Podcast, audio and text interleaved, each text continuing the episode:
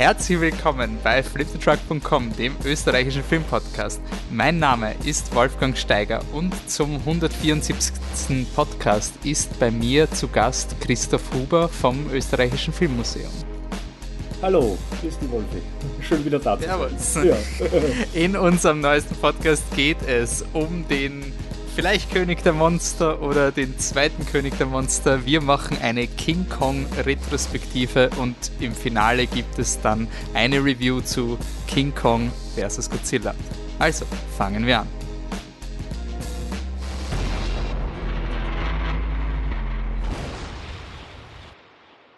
Ja, Christoph, danke, dass du wieder da bist. Ähm, ich glaube, es ist jetzt zwei Jahre her, seit, du, so was, ja. seit wir eine Godzilla-Retrospektive gemacht haben zu Godzilla King of the Monsters. Hast du den Film dann eigentlich gesehen oder hast du ihn Nein, no, ich habe ihn noch immer nicht gesehen, weil lustigerweise, also ich, ich habe natürlich schon ein vages Interesse daran, aber alle alle Bekannten von mir haben mir haltlos abgeraten von diesem Film. Also okay. selbst die Leute, denen die vorigen Godzillas, die mir schon nicht so gut gefallen haben, die vorigen Hollywood Godzillas gemacht haben, fanden den so furchtbar, dass sie gesagt haben, schau das nie an.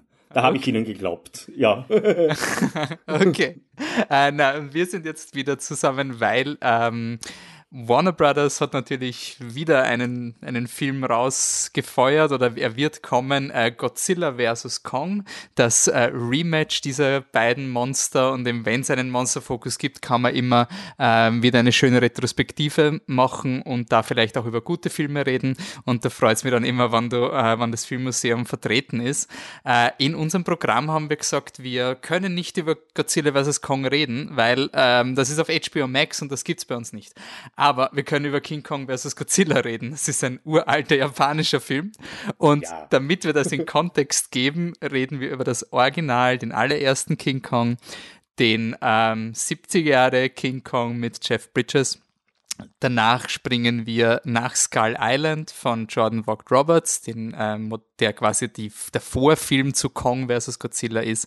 Und dann zum Schluss eben Godzilla vs. King Kong, äh, King Kong vs. Godzilla und der mhm. andere, der kommt. Aber den können wir nicht legal konsumieren und somit können wir auch leider derzeit keinen Podcast drüber machen. Aber warum können wir auch derzeit keine Filme konsumieren. Wir sitzen irgendwie alle noch zusammen im Homeoffice und ein Ort, wo ich schon lange nicht mehr war, war das Filmmuseum. Wie ist es euch gegangen? Was, mach, was, was, wie, wie habt ihr das letzte Jahr erlebt? Ja, also wie alle anderen war es natürlich mal schon irre. Bei uns, wir haben alles das Jahr im März quasi dann von einem Tag auf den anderen zunächst einmal zudrehen müssen. Dann war mehr Zeit, wo viele von uns in Kurzarbeit gingen, weil unklar war, wann können wir wieder aufsperren eine der wenigen positiven Seiten, die sich ergeben hat, nachdem er im Sommer bereits wieder aufmachen durfte und es sich parallel im Zuge von Umbauten ergeben hat, konnten wir endlich wieder ein Sommerkino machen. Das war früher im Filmmuseum deswegen sinnlos, weil unsere Klimaanlage so schlecht war, dass die Temperaturen im Sommer unzumutbar waren. Und man konnte das nicht leicht verändern, weil unser Haus unter Denkmalschutz steht. Letztes Jahr gab es aber einen größeren Umbau in der Albertina und im Zuge dessen wurde endlich auch eine Klimaanlage eingeführt, mit der man auch im Sommerprogramm machen konnte. Das heißt, wo wir sonst traditionell zu haben, nämlich die Sommermonate, hatten wir dann eben offen, solange es ging und haben quasi drei, vier Monate, ich glaube ja bis Anfang November war es dann, als wir wieder zusperren mussten, quasi Programm gehabt. Aber letztlich ist natürlich, wir haben das dann nachgerechnet, ja, ist uns kann man sagen, das halbe Jahresprogramm ausgefallen von dem, was wir normalerweise gespielt hätten. Jetzt haben wir als Filmmuseum natürlich einen gewissen Vorteil gegenüber anderen Institutionen, weil wir eine staatliche Institution sind, auch mit einem Auftrag, Filmgeschichte zu bewahren und vorzustellen. Das heißt, wir sind nicht direkt nur vom Ticketerlös oder so etwas abhängig. Tickets sind ja bei uns im Vergleich zu normalen Kinopreisen unfassbar günstig und so. Gibt's ähm weil sehr viele in der Kinozeit, du hast auch gesagt, die, die Tickets sind zurückkaufen. Gibt es eine Möglichkeit, das äh, Filmmuseum äh, in irgendeiner Form von äh, Vouchern äh, zu unterstützen? Oder? Also Prinzipiell unterstützt man uns einfach, indem man Mitglied wird, weil wir sind aus verschiedenen Gründen als Verein aufgestellt. Also wenn man zu uns ins Kino mhm. kommt, muss man ein Mitglied sein und die Jahresmitgliedschaft, ich habe es jetzt nicht genau im Kopf, aber es sind ungefähr 15 Euro, würde dann erlauben, eben zu diesem Billigstpreis das ganze Jahr über oder sobald wir aufsperren, ins Kino zu gehen, weil bei uns kostet auch die Eintrittskarte 5 bis 6 Euro nur, also dann sehr billig. Und indem man alleine schon diese Mitgliedschaft erwirbt, würde man uns total unterstützen und falls man, falls zufällig auch Millionäre hier, da kann man auch ein förderndes Mitglied werden, wo man so viel geben kann, wie man nur möchte. Das ist eine besondere, da, da gibt's dann auch Goodies dafür, besondere Vorführungen und so weiter. Also jetzt gerade nicht aus Corona-Gründen, aber per se, also so kann man uns dann sogar noch mehr unterstützen. Das ist vielleicht mhm. der beste Weg. Und klar, man kann auch Gutscheine, Zehnerblocks und so weiter bei uns vorkaufen. Wir freuen uns über jede Unterstützung, weil über das Jahr hinweg ist es natürlich dann schon ein Teil, der unserem Budget fehlt. Also, weil auch Kleinvieh macht Mist, sage ich mal. Und da läppert sich dann schon auch etwas zusammen, was, auch wenn es kein Hauptbeitrag ist zu dem, wie wir leben, uns einfach fehlt. Gut, jetzt haben wir heuer schon vorab darauf eingestellt natürlich, dass das jetzt länger so gehen wird. Nicht? Jetzt haben wir wieder schon eigentlich ein Drittel des Jahres zu und ich glaube nicht, dass es so schnell gehen wird, dass wir wieder aufmachen können. Aber was wir natürlich gemacht haben, ist quasi, wir stellen uns in einem gewissen Sinn darauf ein. Und da ist ein Vorteil, den wir als Filmmuseum oder auch andere Filmmuseen haben, ist, weil ja unsere Aufgabe ist, nicht nur ist, Filme zu zeigen. Das ist natürlich der bekannteste Aspekt des Filmmuseums, dass man zu uns ins Kino gehen kann, um Klassiker zu sehen, auf originalem Analogfilm. Das ist auch für uns ganz wichtig, für unsere Mission, dass man Film noch so sehen kann, wie auch gemacht wurde damals, gehört ja auch zu unserer historischen Aufgabe, so wie ein Museum eigentlich originale Gemälde ausstellen sollte und nicht irgendwelche Computerfaksimilien davon, ähm, wollen wir halt auch die Originalfilme zeigen und nicht die CPs, außer es ist ganz unmöglich mal, machen wir vielleicht schon eine Ausnahme. Und äh, dadurch haben wir natürlich auch selber, wie fast alle Filmmuseen, eine Sammlung von Filmkopien. Und diese Sammlung ist jetzt natürlich ein Polster. Weil wenn wir wieder aufsperren dürfen, werden wir die Show machen, die wir eigentlich schon für letzten Dezember angekündigt hatten. Die nannte sich Komödien gegen die Krise und ist einfach eine Auswahl bestehend aus unserer Sammlung. Weil die Idee ist, durch Corona hast du mehrere Probleme. Zum einen Viele andere Archive, von denen wir normalerweise Filmkopien beziehen könnten, sind noch immer für den Verleih geschlossen. Das heißt, du kommst derzeit an viele Filmkopien gar nicht ran, an die du sonst rankommen würdest, um sie zu programmieren. Ähm, also macht es in der Hinsicht schon mal Sinn, aus der eigenen Sammlung zu programmieren. Und das Zweite ist natürlich auch, dass viel äh, zum Beispiel bei der Kopienlieferung tatsächlich schief ging. Also man merkte, die Zustelldienste, mit denen da man normalerweise arbeitet, das sind Firmen wie FedEx, wie DHL und so weiter, mit denen diese Kopien dann halt binnen einer Woche von einem Filmmuseum zum anderen wandern, waren oft überfordert, Kopien wurden wieder zurückgeschickt, obwohl sie bei uns hätten ankommen sollen, also diese Art von Dingen. Und das heißt, da haben wir dann mal einen Puffer, wenn wir aufmachen, werden wir ein Monat, vielleicht auch zwei Monate diese Komödienreihe machen und alles, was da passieren muss, ist, dass quasi die Kopien aus unserem Archiv rauswandern in der Heiligenstadt und es bis in die Albertina schaffen, wo unser Kino ist. Also ein tatsächlich managebares äh, Problem. Und das uns auch den Freiraum geben wird, natürlich in diesen eineinhalb Monaten wieder richtig hochzufahren und quasi die nächste größere Retros, wir haben mehrere in Vorbereitung, die wir andenken, wirklich anzugehen und da auch Kopien wieder, vielleicht nicht aus der ganzen Welt, weil in Amerika zum Beispiel haben die meisten Archive noch immer zu, du kannst nichts bestellen, aber in Italien, in der Schweiz, in Deutschland sind viele Archive offen, dass wir zumindest aufgrund dieser Basis wieder einen normalen Spielbetrieb aufnehmen werden können, ist das Ziel. Mhm. Ja, super. Äh, es war eine interessante Diskussion. Auch während der Pandemie haben viele Leute sich ja auch ähm, während der Pandemie, als wäre es vorbei gewesen. Ähm, ja, ja.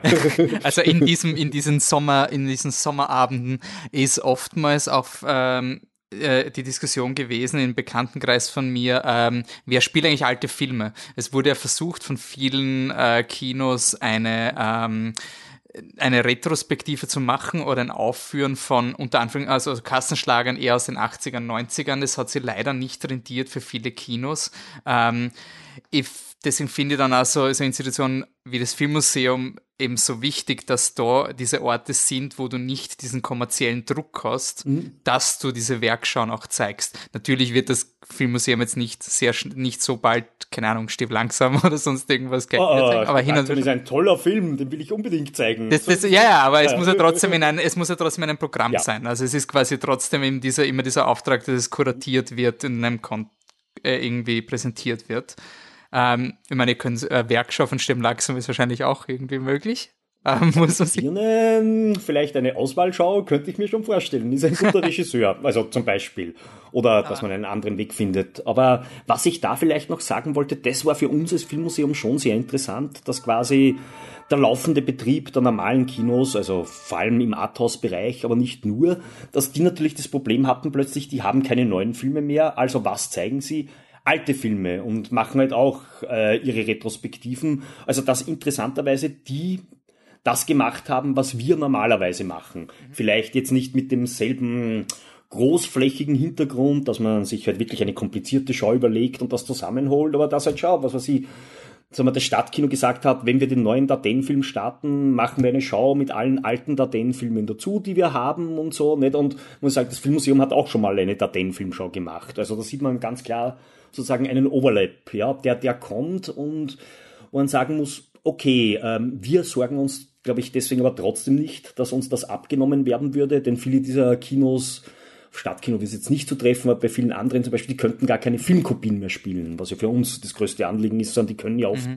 nur mehr digital projizieren und das finde ich ist schon wieder was anderes. Also die echte Filmerfahrung mit Analogfilm ist halt etwas, was du digital nicht reproduzieren kannst. Mhm.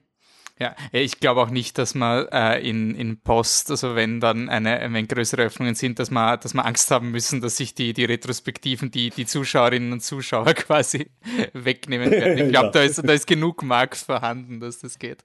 Ähm, ein Film, den ich vielleicht, äh, die habt ihr sicher schon gezeigt und ihr werdet ihn noch zeigen, hoffentlich, ist der originale King Kong. Ähm, Unbedingt.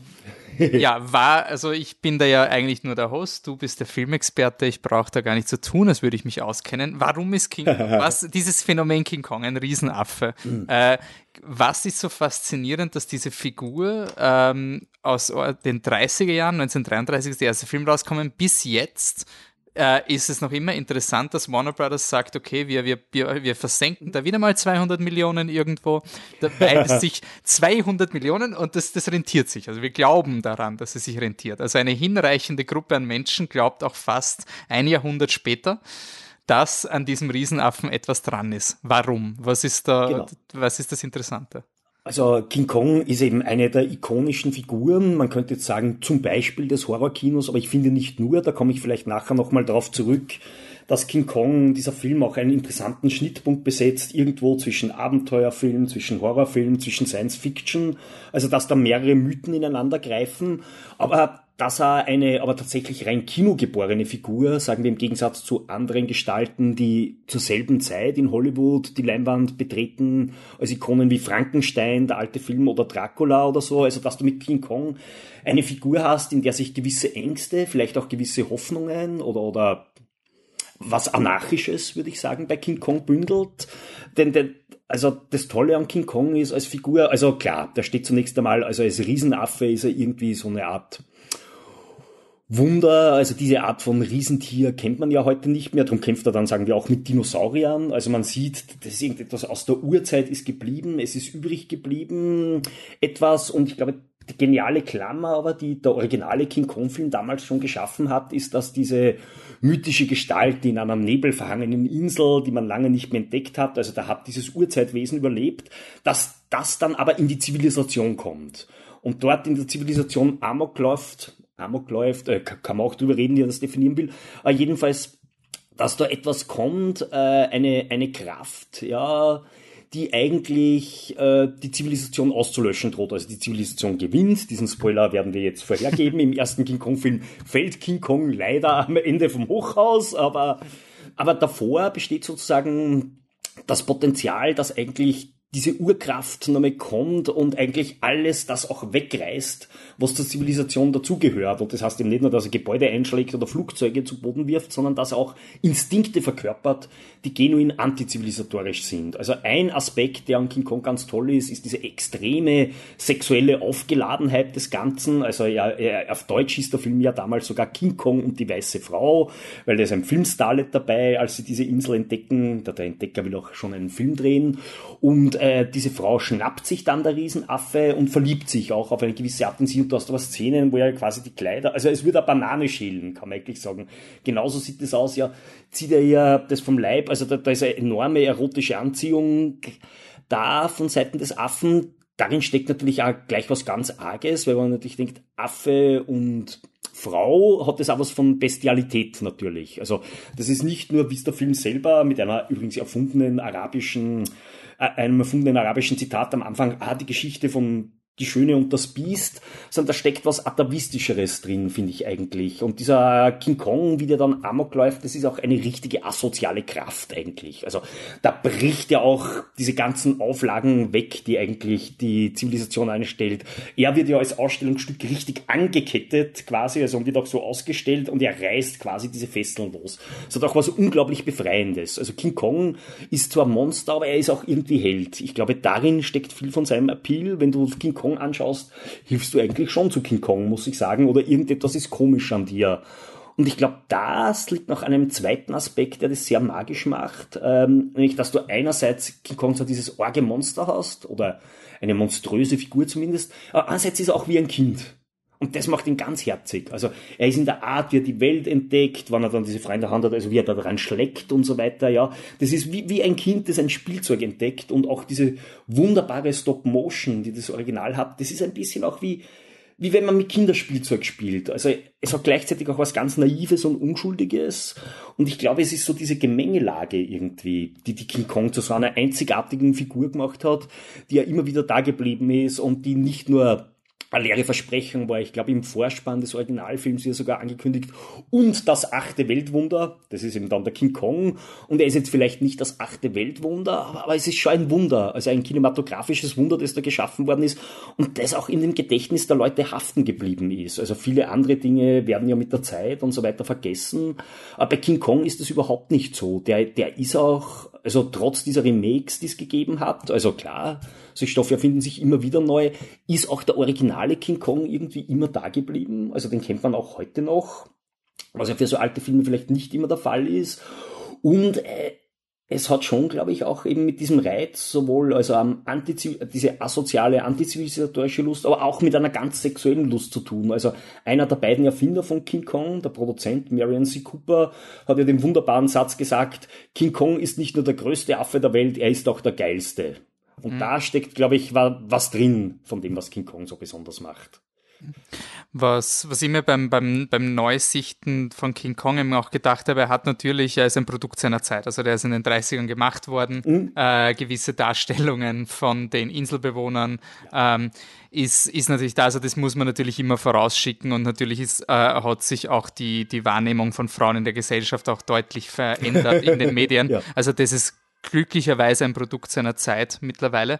Äh, was ich mir aber gedacht habe bei, ähm, bei dem Film ist halt auch dadurch, dass er so ein Monsterfilm ist und eben nie so den Fokus auf die, die Menschen legt, kommt eher, also eben das, wie du es beschrieben hast, diese, diese Gewalt, die man entweder als verspielt oder teilweise gibt es Interpretationen mit der sexuellen Gewalt und, und wie die, die Fay Ray-Figur inszeniert wird. Das ist einfach alles so vage und nicht gestated.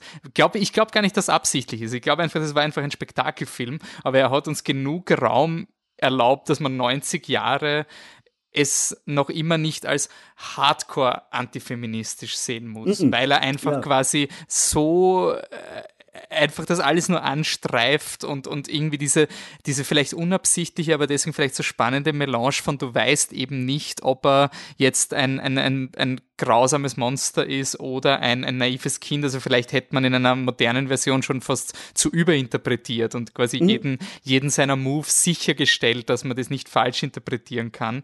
Und das habe ich schon spannend gefunden beim Nochmalsichten, weil es ist, ähm, also die, die, die Thematik mit der Frau, und, dem, und das wird man immer diskutieren müssen bei King Kong, dass halt die Frau eben das, das im Original das kreischende Opfer ist und er sie ja, quasi ja. stiehlt und so. Also das, ähm, aber da gibt es wirklich aus der gleichen Zeit äh, Filme, die weitaus schlimmer geladen sind und ich glaube, es ist dieses, dieses Überpinseln vom Spektakel, was einfach erlaubt, den Film anders zu sehen. Und die zehntausenden Interpretationen zu dem Film, glaube ich, entstehen, weil er dir sehr viel Raum gibt.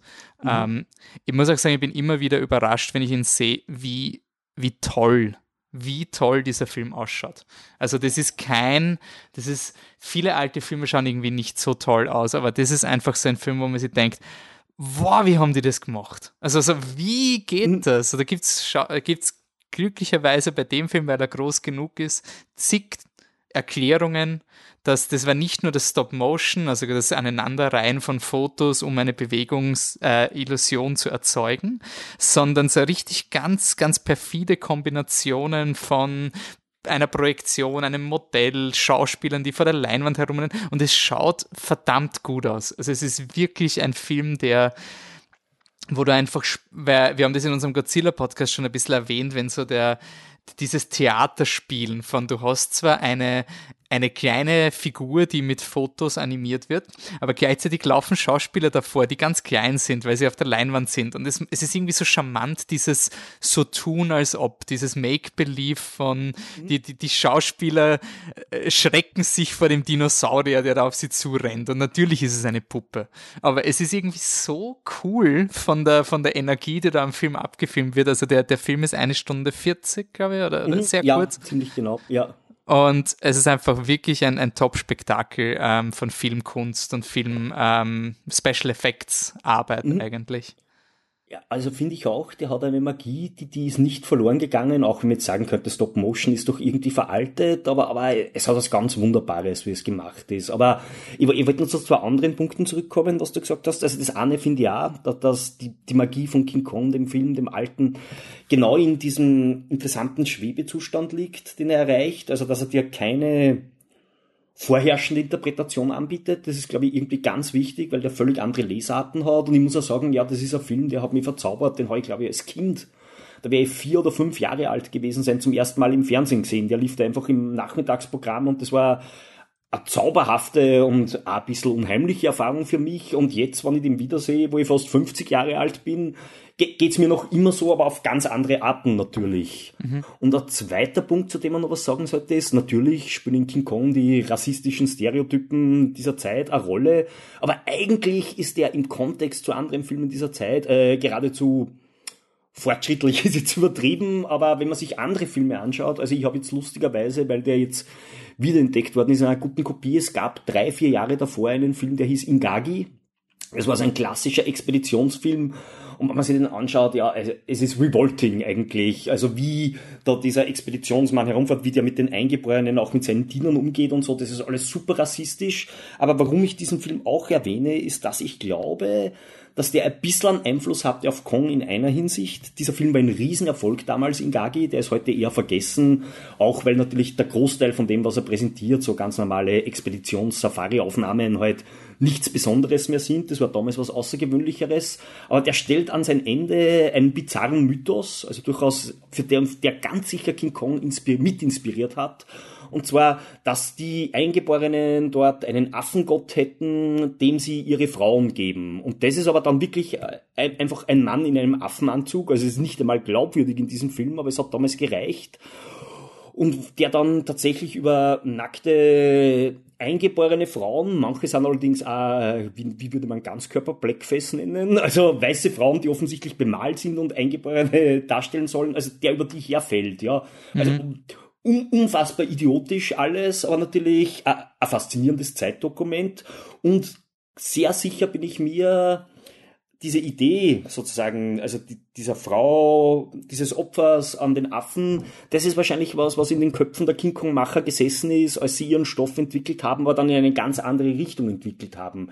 Weil natürlich auch mit dieser mythischen King Kong-Figur, die du hast, also diesem Riesenaffen, den es in der Wirklichkeit nicht gibt, wird das alles umgedeutet, finde ich, im Vergleich zu diesem banalen Expeditionsfilm, der so tun wollte, als wäre das realistisch oder so. Mhm. Und dadurch alles noch viel schlimmer macht. Ja, also es gibt natürlich die, die, der Film ist alt genug, dass es zig Interpretationen gibt. Es gibt die Interpretation mit dem, dem, der Angst vor dem, vor den, äh, vor den Barbaren ja, quasi. man sagt, ja. Ähm, was ja auch Tarantino, glaube ich, sogar zitiert hat in, in, in Glorious Bastards, gibt es auch diese, diese Art, den Film zu lesen. Aber ja, dadurch, dass das da dieser mythische Affe ist, ist es eben nicht dieses, ah, das ist das Volk und wenn du da hingehst, genau. dann, dann machen die das mit deinen Frauen oder so, dieses ganz grausliche. Mhm. Ähm, genau. Äh, beim Film, der Film selber, nur dass wir es auch erwähnen, äh, Marion C. Cooper und Ernest B. Äh, Schötzak, ja. Äh, haben Schötzak, die äh, ja. Regie geführt. Ähm, und ein interessanter ähm, Wien-Bezug vom Film ist, ähm, dass die Filmmusik von äh, Max Steiner ähm, genau. ist. Eine, einem Komponisten, der in Hollywood äh, wahnsinnig einflussreich ist. Und es gibt jetzt in, in Wien seit einigen Jahren ja diese Strömungen, die diese Max Steiner Geschichte auch aufarbeiten. Ähm, und ja, wie, wer, wer ist Max Steiner und wie, wie kam der zu diesem, zu diesem? Genau, also Max Steiner prinzipiell tatsächlich wurde einer der großen Hollywood-Komponisten. Ähm, King Kong gilt auch als einer seiner ganz tollen Scores, würde ich sofort unterschreiben. Es gibt Leute, die sagen, King Kong wäre gar nichts ohne die Musik von Max Steiner. Das geht wieder ein bisschen zu weit, finde ich. Aber die hat schon eine Kraft, also dieses symphonische Komponieren, die, die, die dem Film nochmal was Besonderes gibt. Und, und die natürlich auch, also Max Steiner gehört zu einer Gruppe von Leuten, der Erich Korngold, der eigentlich auch, äh, glaube ich, ein Altösterreicher ist, wird da auch mhm. dazugehören, also die im Hollywood der 30er Jahre so einen durchkomponierten Sound entwickeln, also wo du dann auch bestimmte Themen hast, die du wiederholst, fast ein bisschen wie Wagner mit seinen Leitmotiven oder so könnte man sagen. Und, und das eine Kraft entwickelt, also als durchkomponierte Scores, die, die in dieser Form dann nie wieder erreicht worden sind. Vielleicht auch, weil sie Teil waren dieses Systems, das dann irgendwann in den 50er verloren gegangen ist, der Traumfabrik, also wo alles paritätisch besetzt ist und man hat immer jemanden zur Hand um das durchzukomponieren. Also eine Fabrik eigentlich, ein Orchester. Du kannst derzeit das äh, Studioorchester, du schnippst mit der Hand und die kommen rüber und spielen dir schon wieder was ein. Also es unter diesen Umständen zu machen. Max Steiner ist ein Vorreiter in der Hinsicht auch, der ist schon Ende der 20er Jahre aus Wien weggegangen, also nach Hollywood rübergeholt worden sogar, weil er denen schon aufgefallen ist. Und ist damit, gehört quasi zur allerersten Welle von Leuten, da würde auch, sagen ein berühmter Regisseur wie Ernst Lubitsch oder wie Michael Curtis, der eigentlich Ungar war, dazu gehören, die eigentlich aufgrund ihrer Leistungen nach Hollywood geholt wurden. Denn dann, wenige Jahre danach, in den 30er Jahren, beginnt natürlich nochmal eine riesige Abwanderung ins Exil vor Leuten, die vor den Nazis fliehen oder fliehen müssen, weil sie jüdischen Ursprungs sind. Also es gibt einen ganz großen Kulturexodus der auch ein Vakuum, muss man sagen, zurücklässt in der deutschsprachigen Filmwelt eigentlich. Also viele der besten Leute sind dann einfach weg und bringen in Hollywood aber ganz eigene Perspektiven und ganz eigene Zugänge ein. Also um, um da vielleicht kurz zu einem anderen Punkt abzuschweifen, wir im Filmmuseum beschäftigen uns jetzt gerade, und das wird heuer ein großes Projekt werden, mit Amos Vogel, geboren als Amos Vogelbaum. Das ist ein Wiener gewesen, ein, eben ein jüdischer also aus einer jüdischer Familie, der vor den Nazis emigrieren musste, hat es gerade noch geschafft, 1939 am letzten Drücker zu fliehen und der dann nicht als aktiver Filmgestalter eine wichtige Rolle spielt in Amerika, aber der in New York nach dem Krieg den größten und wichtigsten Filmclub Amerikas gründete, der ein Vorbild wurde äh, eigentlich für Kinorezeption und für Filmclubs weltweit. Das war ja damals schon ein wichtiges Element. In einem Filmclub konnte man damals Filme zeigen, die vielleicht woanders aus Zensurgründen nicht gezeigt werden dürfen, aber das durfte man als Filmclub, weil man da ja Mitglieder hatte und es keine öffentliche Vorführung im reinsten Sinne war.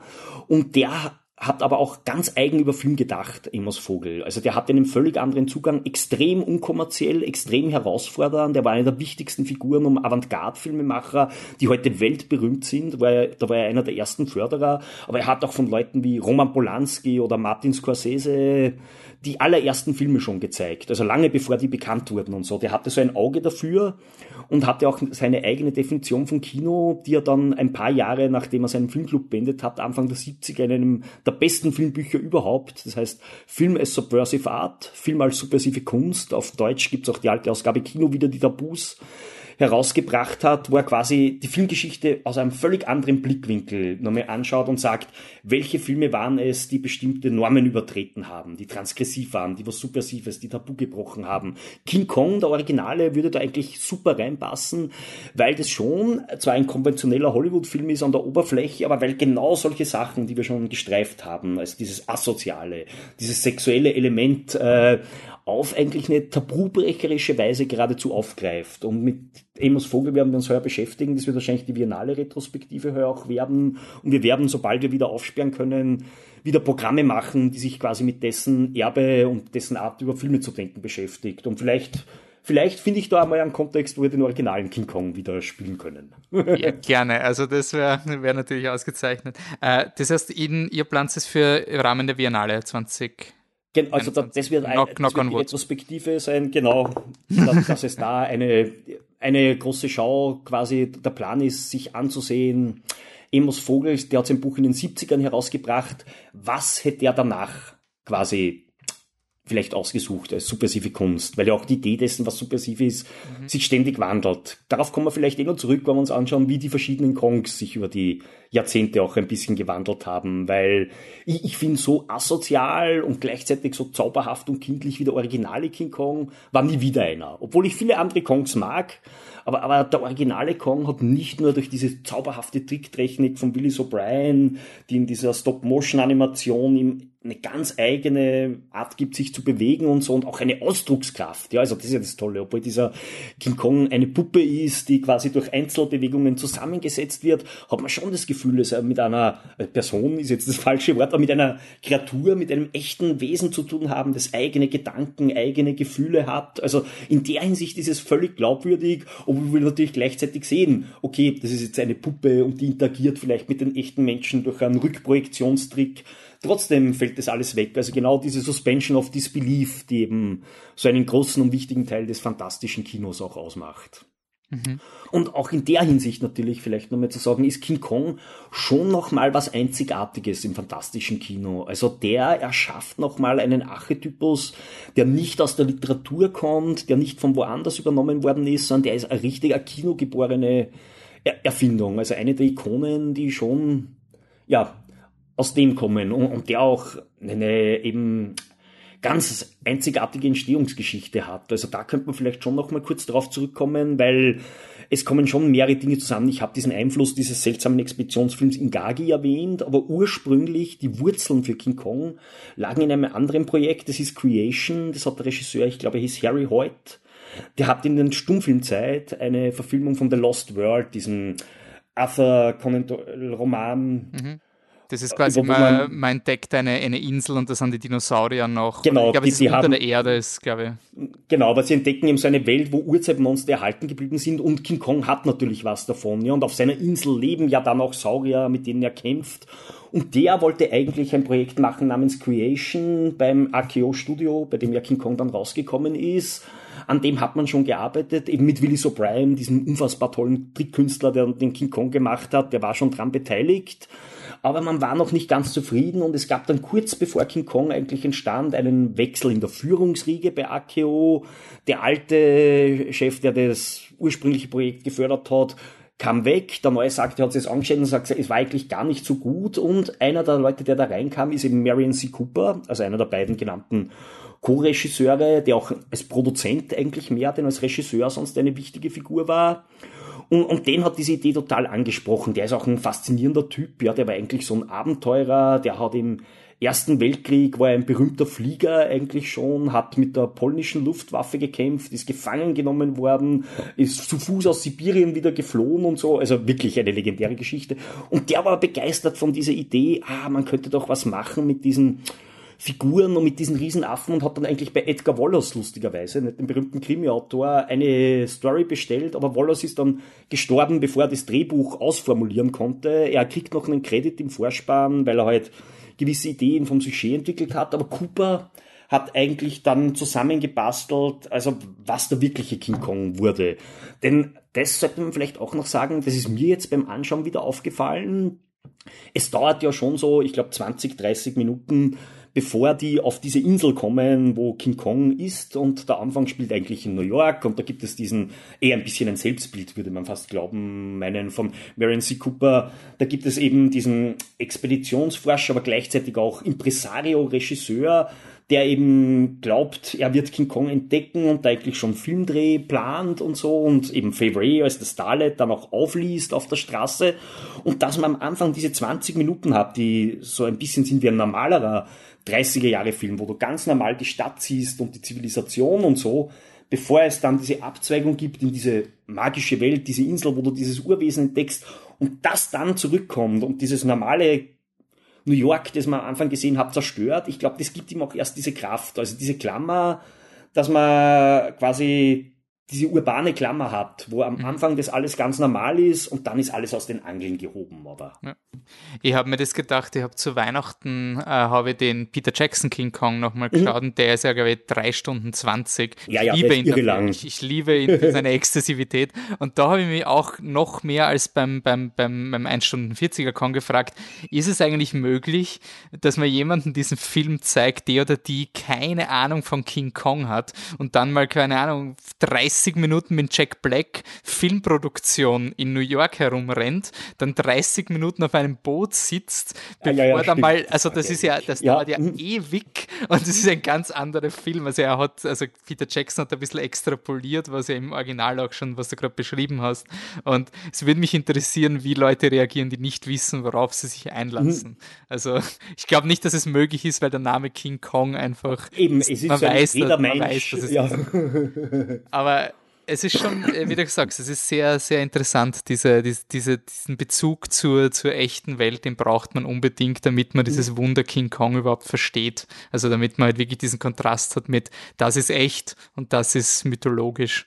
Ähm, ja. Genau, und eben auch, es ist buchstäblich ein Spiel, finde ich nach wie vor. Also ich war wieder ganz bezaubert, eben gerade diese Szenen, wo King Kong gegen die Saurier kämpft und so weiter. Also die sind tricktechnisch ein Wunder, aber eben genau dieser Aspekt, dass das wirklich, also wenn man als Kind gesessen ist und mit seinen Puppen gespielt hat quasi und da würde ich jetzt einen Kampfaffe gegen Saurier machen, also gerade durch diese ruckelige Stop-Motion-Bewegung hatte, hatte ich noch mehr das Gefühl, ja, so richtig, also das ist jetzt wie, wie dieser Kindheitstraum, dass dein Spielzeug zum Leben erwacht auch. Mhm. Also das ist auch was ganz Magisches an diesem originalen Kong. Ja. Ähm, gut, dann springen wir mhm. sehr weit vorne.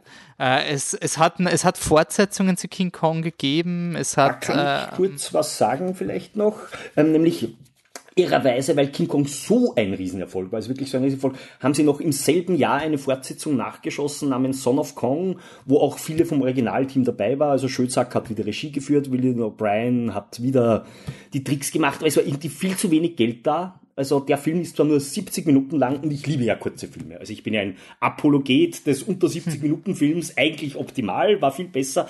Aber leider von diesen 70 Minuten sind vielleicht, weil da wirklich ein Budgetmangel einfach da war. Sie hat nur 15 Minuten mit einem Kong. Und das ist auch der Son of Kong, der hat dann eigentlich was sehr Niedliches, ist ein bisschen wie, wie diese, wie der Sohn von Godzilla eigentlich fast. Also es geht so in diese kindliche Richtung. Und die anderen 50 Minuten sind eine, kann man schon sagen, ganz okaye Fortschreibung der Originalhandlung.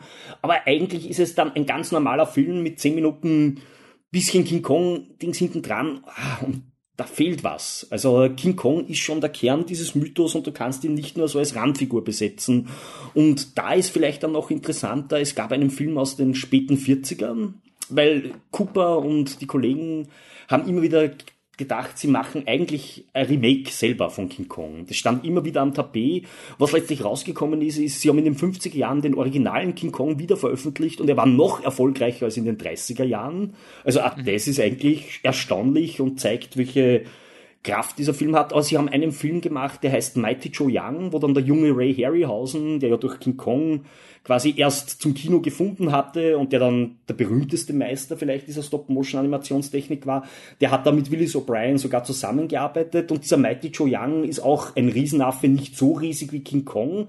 Das ist vielleicht was, was man schon erwähnen sollte, nicht? Oder dass King Kong eigentlich über den Film, wenn man drüber nachdenken würde, hat ja ständig verschiedene Größen eigentlich. Also wie groß der in Relation zu diesem eingeborenen Zaun auf der Insel ist oder im Vergleich zu diesem Gebäude, auf die er dann drauf steckt, das ändert sich dauernd, aber es stört einen überhaupt nicht, weil, weil sich das Gehirn irgendwie magischerweise dieser diesem Wechsel anpasst. Und dieser Mighty Joe Young, der ein ziemlich schöner Film ist eigentlich, also der gefällt mir sehr gut, aber dem ein bisschen so diese asoziale Kraft vom originalen Kong fehlt. Also der Mighty Joe Young ist auch ein Affe, der wird aus der Urwelt geholt und in die Zivilisation rübergebracht, aber er ist eigentlich mehr nur das Opfer. Also das Tolle an King Kong ist ja schon, dass sich das Opfer auch rächt. Nicht? Und, und der ist wirklich ein bisschen so mehr nur der arme kleine Affe, aber der ist tricktechnisch auch wunderbar und hat auch ein paar so Bilder, die geradezu surreale Kraft haben. Also das ist ja auch ein, einer der magischen Aspekte von King Kong, dass es eben surreal, Surrealismus eigentlich, Surrealismus, aber der in eine ganz normale Hollywood-Erzählung eingelassen ist und was ihn noch viel kraftvoller macht. Also,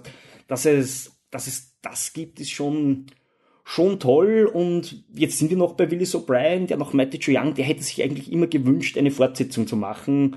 äh, indem er King Kong gegen ein anderes Riesenwesen antreten lässt. Also das war ja lange sein Herzensprojekt und da ist dann nichts draus geworden. Das wurde ihm wegverkauft. Er ist dann gestorben. Manche sagen an gebrochenem Herzen darüber. Aber es führt uns halt dahin, wo wir als Godzilla-Fans natürlich auch unbedingt hinwollen, weil das Projekt wurde dann nach Japan verkauft. Und es kam Anfang der 60er quasi zu King Kong versus Godzilla. Also etwas, was man sich immer schon gewünscht hat. Also vor allem ich, ich predige ja bei Godzilla immer, sich die Leute noch erinnern, nur der Mann im Gummianzug ist das wahre Glück. Und King Kong versus Godzilla hat zwei Männer in zwei Gummianzügen, die gegeneinander kämpfen. Also deswegen ein 200% Film. Film. ähm, ja, thematisch äh, heben wir uns, äh, wenn wir gleich in King Kong vs. Godzilla gehen oder heben wir uns das schon als Finale quasi auf, oder? Können wir dann, damit wir einen Ausblick haben, aber ich finde, um in der zeitlichen Abfolge das kurz zu erzählen, soll man sagen, da war schon mal und ich finde es auch interessant, dass quasi diese zweite Riesenmonsterwelle durch Godzilla eigentlich in den 50ern losgetreten wurde, ja schon so ein bisschen, wo es dann andere Urzeitmonster gab, aber dass man sehr schnell wieder versucht hat, das auch an King Kong anzudocken. Also, mhm. dass diese Figur King Kong noch immer so stark und so präsent hat, dass er gesagt was könnte das Größte überhaupt sein? Na, natürlich Godzilla versus King Kong, größer geht's nicht. Also, ja. dass man an diesem Punkt in der Zeit ist, das, das finde ich irgendwie so, so toll. Also das beschreibt irgendwie das Glück der 60er Jahre, wenn man so will. Und wir gehen jetzt aber eigentlich weiter in die 70er, wo nach langen, langen Versuchen es tatsächlich passiert ist, dass man zum ersten Mal ein Remake des originalen King Kong wirklich gestemmt hat. Ja. Ähm, da, das ist äh, der, er wird immer genannt der Dino De Laurentiis. Äh, ja. King Kong, das ist produziert. Kannst du uns erklären, warum dieser Produzent, also ich, ich kenne wenig Filmgeschichte, ähm, warum sage ich nicht, das ist der äh, Guillermin King Kong? Wieso ja. ist es der Dino De Laurentiis King Kong, wenn ich den google? Ja, ja, das stimmt. Äh, Dino De Laurentiis ist einer dieser, Europä also vielleicht das Musterbeispiel sogar dieser europäischen Produzenten, die es geschafft haben, sich als Starfigur hinzustellen. Also während meistens es so ist, also sagt mal, ein Fellini-Film oder so, nicht? Also um einen Namen zu nennen, dass das meistens so mit dem Regisseur assoziiert ist, hat der De Laurentiis es geschafft, immer sich als Produzent zu vermarkten und auch deswegen noch viel stärker, weil er natürlich ein unabhängiger Produzent war. Also der hat sein eigenes europäisches Imperium aufgebaut. Aber wenn du ein Hollywood-Produzent bist, dann bist du ja trotzdem eigentlich ein Produzent für Warner Brothers oder für eines dieser anderen Studios und das steht so ein bisschen drüber. Dino De Laurentiis hat sich selber als Marke etabliert und der hat es auch sehr schlau gemacht mit, es gäbe ein paar andere italienische Produzenten. Carlo Ponti ist vielleicht ein Name, der ihm auch heute noch ein bisschen was sagt. Der wäre so der zweitberühmteste in der Hinsicht, die so einen ganz cleveren Kurs gefahren sind, wo sie sowohl kommerziell attraktive Projekte gemacht haben für die breite Masse, aber auch immer wieder Kunstfilme äh, groß gefördert haben oder gesagt haben, das gehört auch in meinem Portfolio und quasi auch in der Festivalwelt ein bisschen präsent zu sein und die so alle Bereiche der Filmbranche ein bisschen abgedeckt haben. Und De Laurentiis war auch sehr smart, darin, wie, wie er Sachen an den Mann gebracht hat und das hat dem originalen King Kong, da, da kann man vielleicht ganz gut einsteigen, sagen, äh, nicht so gut getan. Vielleicht anderes Beispiel, nur Dino Lorenz ist aber schon so ein Mann, der, und das beschreibt vielleicht genau diese Magie, die er zu finden verstand, der 1982 einen Film macht wie Dead Zone, wo er sagt, ich verfilme Stephen King und ich hole mir als Regisseur diesen unbekannten jungen Kanadier namens David Cronenberg, also der schon so Ideen hatte, so Dinge zusammenzubringen, ja, und dann auch noch Christoph Mock in der Hauptrolle, die einfach, wo was aufgeht. So ein ähnliches Projekt hat er, glaube ich, vor mit dem originalen King Kong, der auch klassische Geschichte, wir kennen das ja, Hollywood liebt es, quasi im Konkurrenzmodus dasselbe Projekt doppelt zu entwickeln. Also, dass, wenn Studio A einen Vulkanausbruchsfilm macht, muss auch Studio B einen Vulkanausbruchsfilm am besten noch im selben Sommer machen und so. Und so war es auch bei King Kong, gab es quasi ein Wettrennen zwischen Universal und Paramount. Und De Laurentiis hat sich dann hinter eines der beiden Projekte gestellt und mit einer Marketingkampagne geschafft, dass die anderen gesagt haben, okay, ihr macht es, wir machen nicht mit. Der hat riesige Inserate geschaltet in allen großen Tageszeitungen. Äh, es gab ein Gratis-Poster von King Kong am World Trade Center quasi, ähm, das man sich bestellen konnte, wo die arme Sekretärin, die das verschicken musste, quasi am zweiten Tag schon einen Nervenzusammenbruch bekam, weil so viele Bestellungen reinkamen nach dieser Werbewelle. Und vor allem, und das ist Agonie und Schönheit des Films zugleich, hat er geworben mit einem riesigen Roboter, King Kong, den Carlo Rimbaldi für ihn konstruiert hat für diesen Film. Und der ist Durchbruch der Spezialeffekte und äh, so vorab gefeiert wurde und der tatsächlich eine ziemliche Niete ist, muss man sagen. Also nichts gegen Carlo Rimbaldi, der hat unter schlechten Umständen arbeiten müssen, der ist sonst ein toller Spezialeffektemeister. Äh, dieser Roboter kommt in einer einzigen Szene vor, ist überhaupt nicht überzeugend und ansonsten hat das Rick Baker, auch ein großer Spezialeffektekünstler, eigentlich als Maskenbildner gemacht und indem er dann selber in den Anzug gestiegen ist. Also Mann im Gummianzug, wir sehen wieder super. Ja, aber als dann dieser King Kong rauskam, war eigentlich, also der, der war zwar sehr erfolgreich, ich glaube, es war einer der erfolgreichsten Filme des Folgejahres, weil er ja erst im Dezember rausgekommen ist. Also das, die Kohle hat er dann im nächsten Jahr gemacht. Aber bei der Kritik und so ist er ganz schlecht angenommen und er hat viel Häme mitnehmen müssen, weil quasi dieser Roboter King Kong so groß angekündigt war und alle haben gesagt, also der Film ist ja eh ganz nett, aber Roboter Kong, pff, das war eine Enttäuschung. Und als dieser Roboter Kong dann aber auch noch den Oscar gekriegt hat, da waren alle richtig angefressen. Und das wurde dem Film lange nachgetragen. Aber egal, solange es geholfen hat, dass er gemacht wird. Weil ich, ich finde ihn einen sehr schönen Film. Er hat nicht mehr diese völlige Magie, die das Original hatte. Aber ich finde, es ist auch kein beleidigendes Remake, was, was ich ja schon immer wieder mal finde, sondern er hat so also eigentlich ist es ein klassischer Blockbuster, kann man irgendwie sagen. Der, der übersetzt es in ein, ein bisschen normaleres Abenteuerfilmkonstrukt, bettet es ein. Viele der Ecken und Kanten werden so ein bisschen abgeschärft oder es wird so ein bisschen campy, wenn man sagt zum Beispiel das sexuelle Element, äh, vor Augen hat, das im Original so auf diese ganz eigenartige Weise, also gleichzeitig ist er wie ein Kind, das abschlägt, aber es ist schon der Riesenaffe, der, wie, der sich wie eine Banane auszieht, ist er da ersetzt durch Jessica Lange in einer ihrer ersten Rollen, die aber auch nicht viel zu spielen hat. Also man muss sagen, das Frauenbild ist nicht so viel fortschrittlicher geworden, obwohl wir da in den 70ern und irgendwie schon in Zeit von Women's Lip und so sind, sondern die halt auch so ein bisschen ein hohlköpfiges Starlet ist, das eigentlich nur berühmt werden will und das halt dann so Witze macht, weil äh, die wird nicht, glaube ich, in der Stadt aufgelesen, sondern die, die wird am Schiff, glaube ich. Also sie sie Schiff kommt auf einem Schiffsunglück, also man sieht ja, genau, eine, eine Yacht, die untergegangen ist und man findet ja, genau, sie. Genau, also. bei so einem und, und, und da sagt sie diesen unsterblichen Satz, weil sie hat überlebt, weil sie als einzige nicht unterdeckt dort war bei der Kinovorstellung, wo sich alle gerade den Pornofilm Deep Throat angeschaut haben und sie sagt dann, kennen Sie eine andere Person, der durch Deep Throat das Leben gerettet worden ist? Also, ja, ja, schon, schon nein, Hollywood-Drehbuchkunst. Aber gut, ja. Trotzdem finde ich, also ist dieser Affe, den, den Rick Baker eigentlich hauptsächlich verkörpert, ist noch immer ein sehr seelenvolles Wesen und, und hat noch immer, also hat auch er hat eine eigene Lebendigkeit. Also es ist schon eine Kreatur mit einem mit einem interessanten Innenleben, finde ich. Also das, das, ist schon nach wie vor sehr schön bei diesem zweiten King Kong, während andere Dinge so ein bisschen überspitzt sind, auf eine Art, die manchmal sehr lustig ist. Also Charles Grodin spielt in dieser Fortsetzung dann diesen Regisseur, Zampano, Expeditionstypen und so weiter. Und, und der spielt den eigentlich schon als totale Parodie, während das im Original nur, also das mag eine absurde Figur sein, aber die wird ganz ernst genommen. In, in dieser Fortsetzung ist es dann alles schon ein bisschen übersteigert. Also es ist schon so diese Ära, man kann sagen, sagen, Indiana Jones zeichnet sich ein bisschen am Horizont ab in den 70er, 80ern.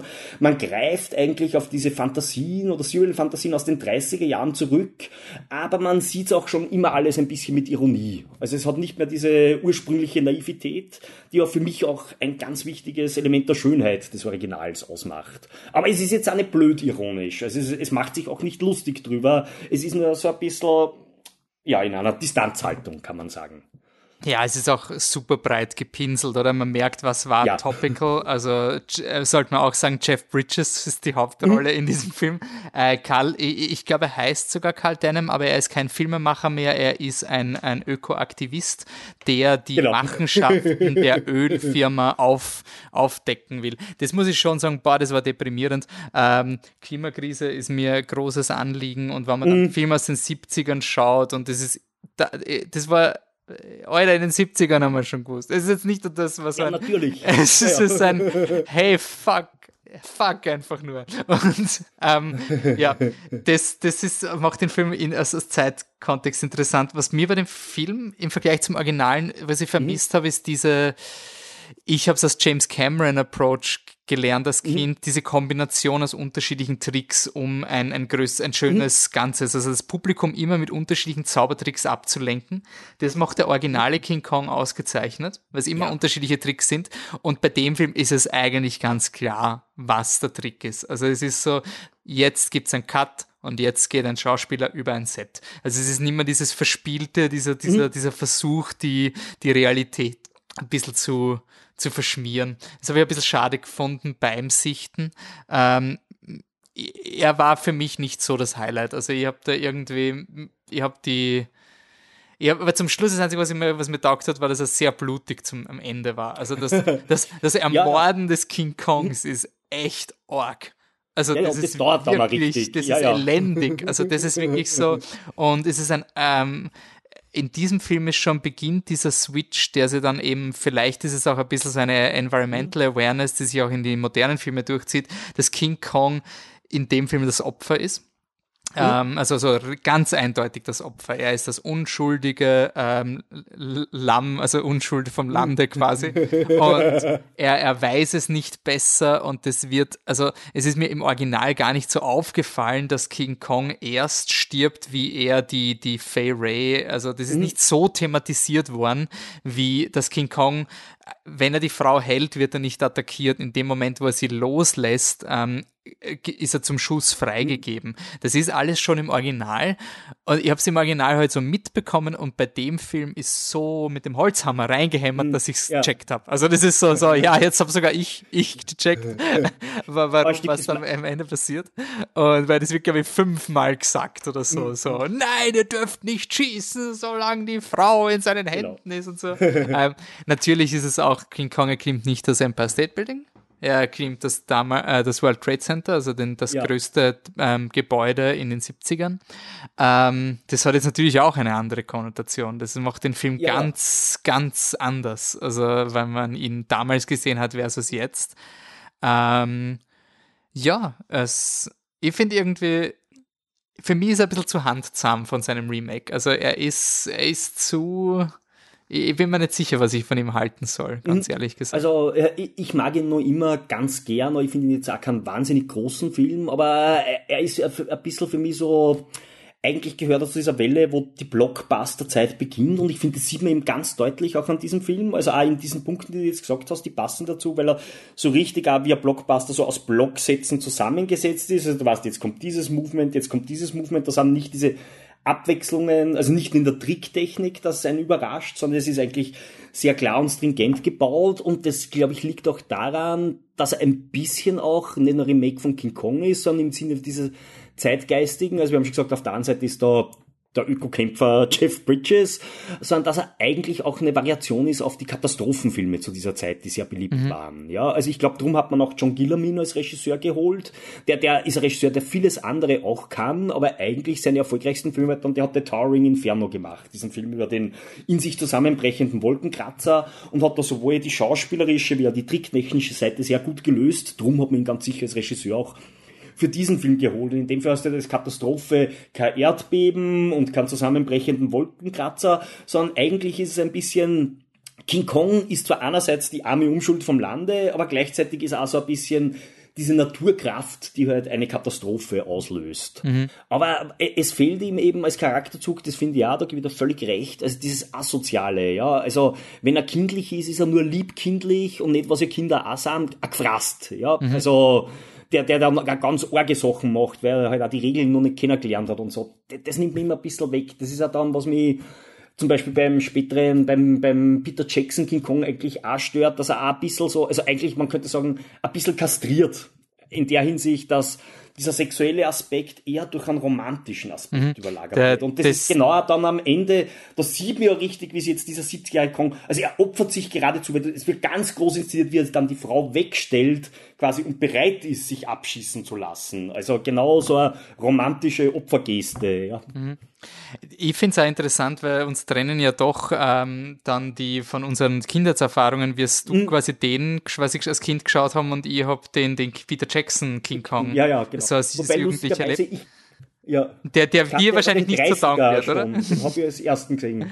Also für und ich, ich hatte den 30er schon gekannt, bevor ich den gesehen habe als Kind. Also für mich war tatsächlich der 30er Aha. Kong immer der Maßstab. Ja.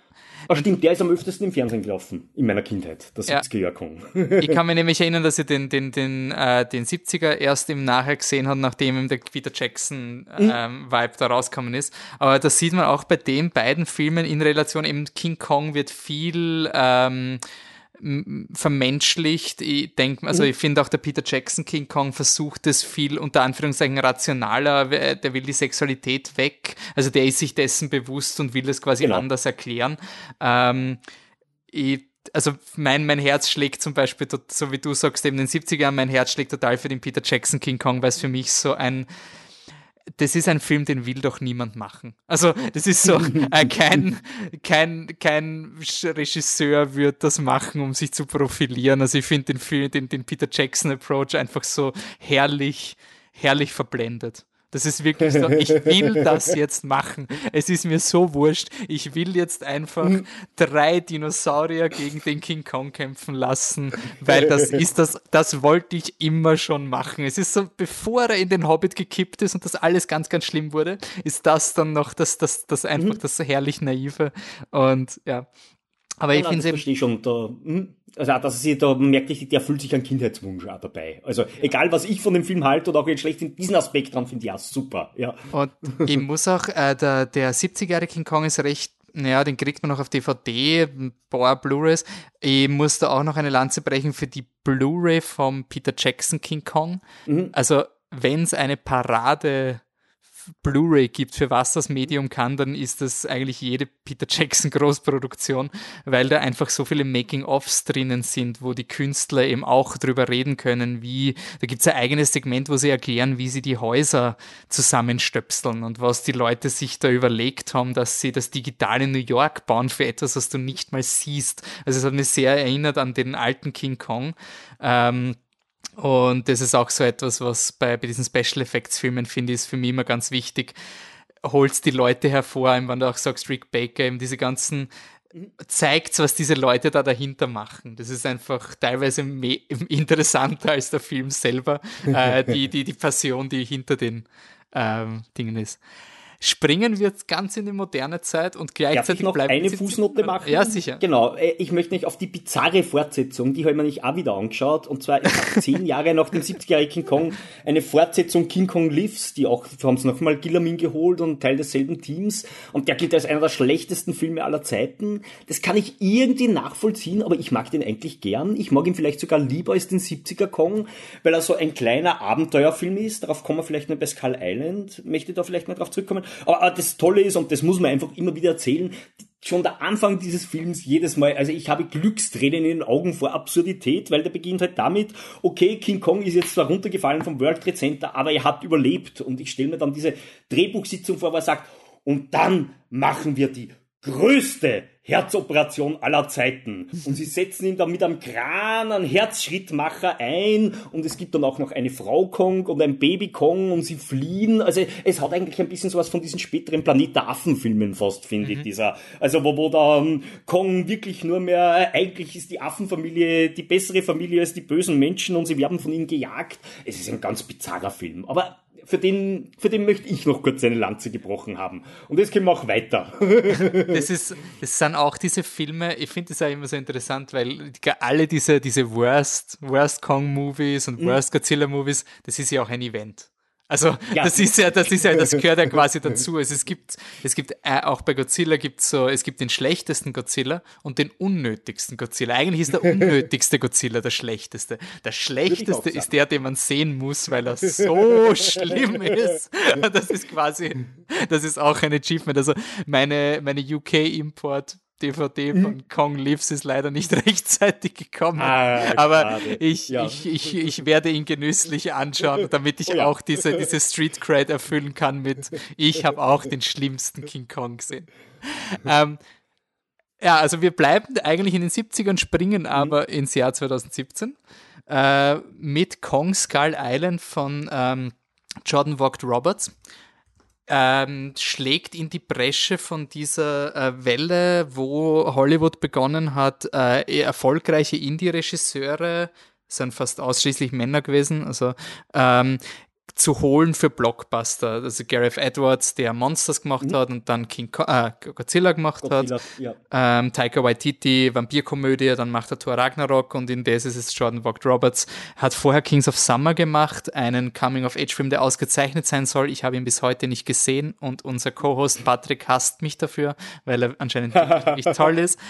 Und jetzt macht er Kong Skull Island und es ist was wäre, also jetzt, das Lustige ist ja, der, der 70er Jahre King Kong ist quasi ein, ein, Film aus den 70ern. Und wenn man dann in Retrospektive die 70er Jahre macht, dann ist so, da, gibt, da gab es nur Vietnam. Also wenn man jetzt quasi einen Film macht ja, über ja. die 70er, dann gibt es nur Vietnam. Also jetzt ist quasi, wir sind zurück in den 70ern, aber es ist Apocalypse Now oder Apocalypse ja. Now mit APE.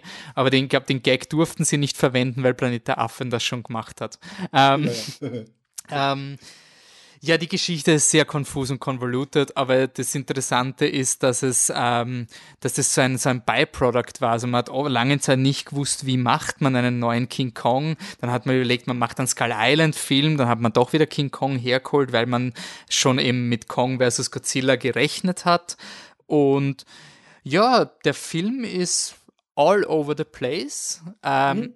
Ist aber einer jener Filme, ähm, wo man den Regisseur merkt. Also ich finde zum Beispiel bei Thor Ragnarok, wenn man mir sagen würde, das hat Taika Waititi gedreht, würde ich es akzeptieren, aber ich würde nicht sehen, warum. Mhm. Also hin und wieder ja, manche Szenen, aber die, die Schrift des Regisseurs ist quasi weg. Und ich finde Skull Island, der, den, da ist keine, da, da spürst du irgendjemanden, auch wenn du ihn nicht kennst, du spürst, dass da jemand irgendwas macht. Also so, also das finde ich irgendwie das Coole an dem Film. Also beim ersten Sicht haben wir schon diese, diese komplett übertriebenen Paranoid-Montage, äh, wo sie die Explosionen machen, die ja. sich in den Sonnenbrillen von dem, dem Army-Typen spiegeln und ähm, ja, es ist, also ich finde den Film ganz spannend. Ich finde den äh, eigen extrem kreativ und, und, und ja, er hat seine, seine Hollywood-Probleme. Also Tom Hiddleston ist ein posttraumatischer Stresssyndrom leidender Vietnam-Veteran, so wie sie ausschauen. Also so schaut man aus, wenn man in Vietnam war und unter posttraumatischem Stress leidet. Brie Larson ist genau das, also es sind einfach die zwei Starlets, die man halt da reinhaut für den Film. Ähm, aber was ich bei dem Film so sympathisch finde, auch eine Empfehlung an die Blu-ray gibt es das Audiokommentar vom Regisseur und wie der redet. Also es gibt die Szene, wo Tom Hiddleston ein Katana hat und dann läuft er mit einer, mit einer Schutzmaske durch eine grüne Nebel, also Gaswolke mit Nervengift und er säbelt so einen Flugsaurier auseinander. Und es, das ist ein, ich habe die Szene geliebt, wie ich sie gesehen habe, weil sie so blöd war. Und das Coole war, dass er sich nicht dafür gerechtfertigt hat. Es war kein Ironic, sie haben nicht in die Kamera geschaut und dann hörst du das Audiokommentar von Jordan Rob Rock Roberts, wo er sagt, ja, ich wollte eigentlich nur, dass für die Kinder von heute gibt's die eine geile Szene, wo er das Katana nimmt und einfach das Monster zerschneidet. Und das Studio hat gesagt, na, das ist zu blöd, aber ich habe gesagt, na, wir brauchen die Szene, weil wir wollen diese geile Szene. Und deswegen gibt's am Anfang vom Film eine Szene, wo der, wo der Tom Hiddleston mit einem ähm, Billardstab äh, jemanden entwaffnet und der Regisseur sagt, ja, das war meine, meine Handwaving-Erklärung, warum man Katana verwenden kann. Also der Typ ist sich, äh, der hat so urviel Spaß mit diesen hm. Tropes, also mit diesem, ja, Vietnam-Veteran kann Billard spielen, ergo kann er ein Katana verwenden. Also es ist, es ist quasi flawless Logic und ja, ich. Aber, aber ich finde, ja, ja, also ich habe den Film erst jetzt angeschaut, als Vorbereitung für den Podcast und war danach positiv überrascht. Also ich finde ihn auch sehr sympathisch und genau, es hat damit zu tun, dass man ihm über sehr weite Strecken anschaut, dass die halt viel Spaß dabei gehabt haben. Das ist sowas, was man oft in neueren Blockbustern fehlt, dass das Gefühl, alle sind angestrengt und verbissen und so weiter.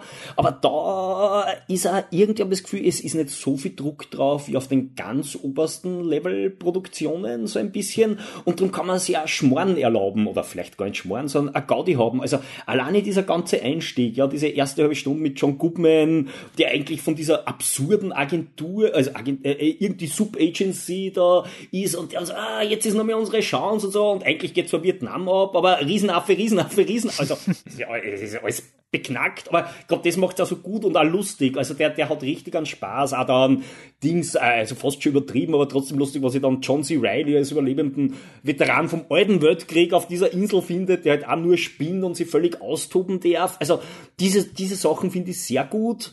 Und auch, was mir gefällt dran, ist, dass er ein bisschen, vielleicht auch als Produkt, das nicht gewusst haben, wo sie hingehen sollen, sie von dieser ganz normalen King Kong, äh, von dieser klassischen King Kong Handlung, wir holen jetzt den Affen in die Zivilisation und da muss er dann auch geopfert werden, sozusagen. Also, dass er sich von dem löst und eigentlich nur auf der Insel bleibt und daher auch wieder so eigentlich eine klassischere Abenteuerstruktur hat. Also ein bisschen gekreuzt mit dem Kriegsfilm natürlich.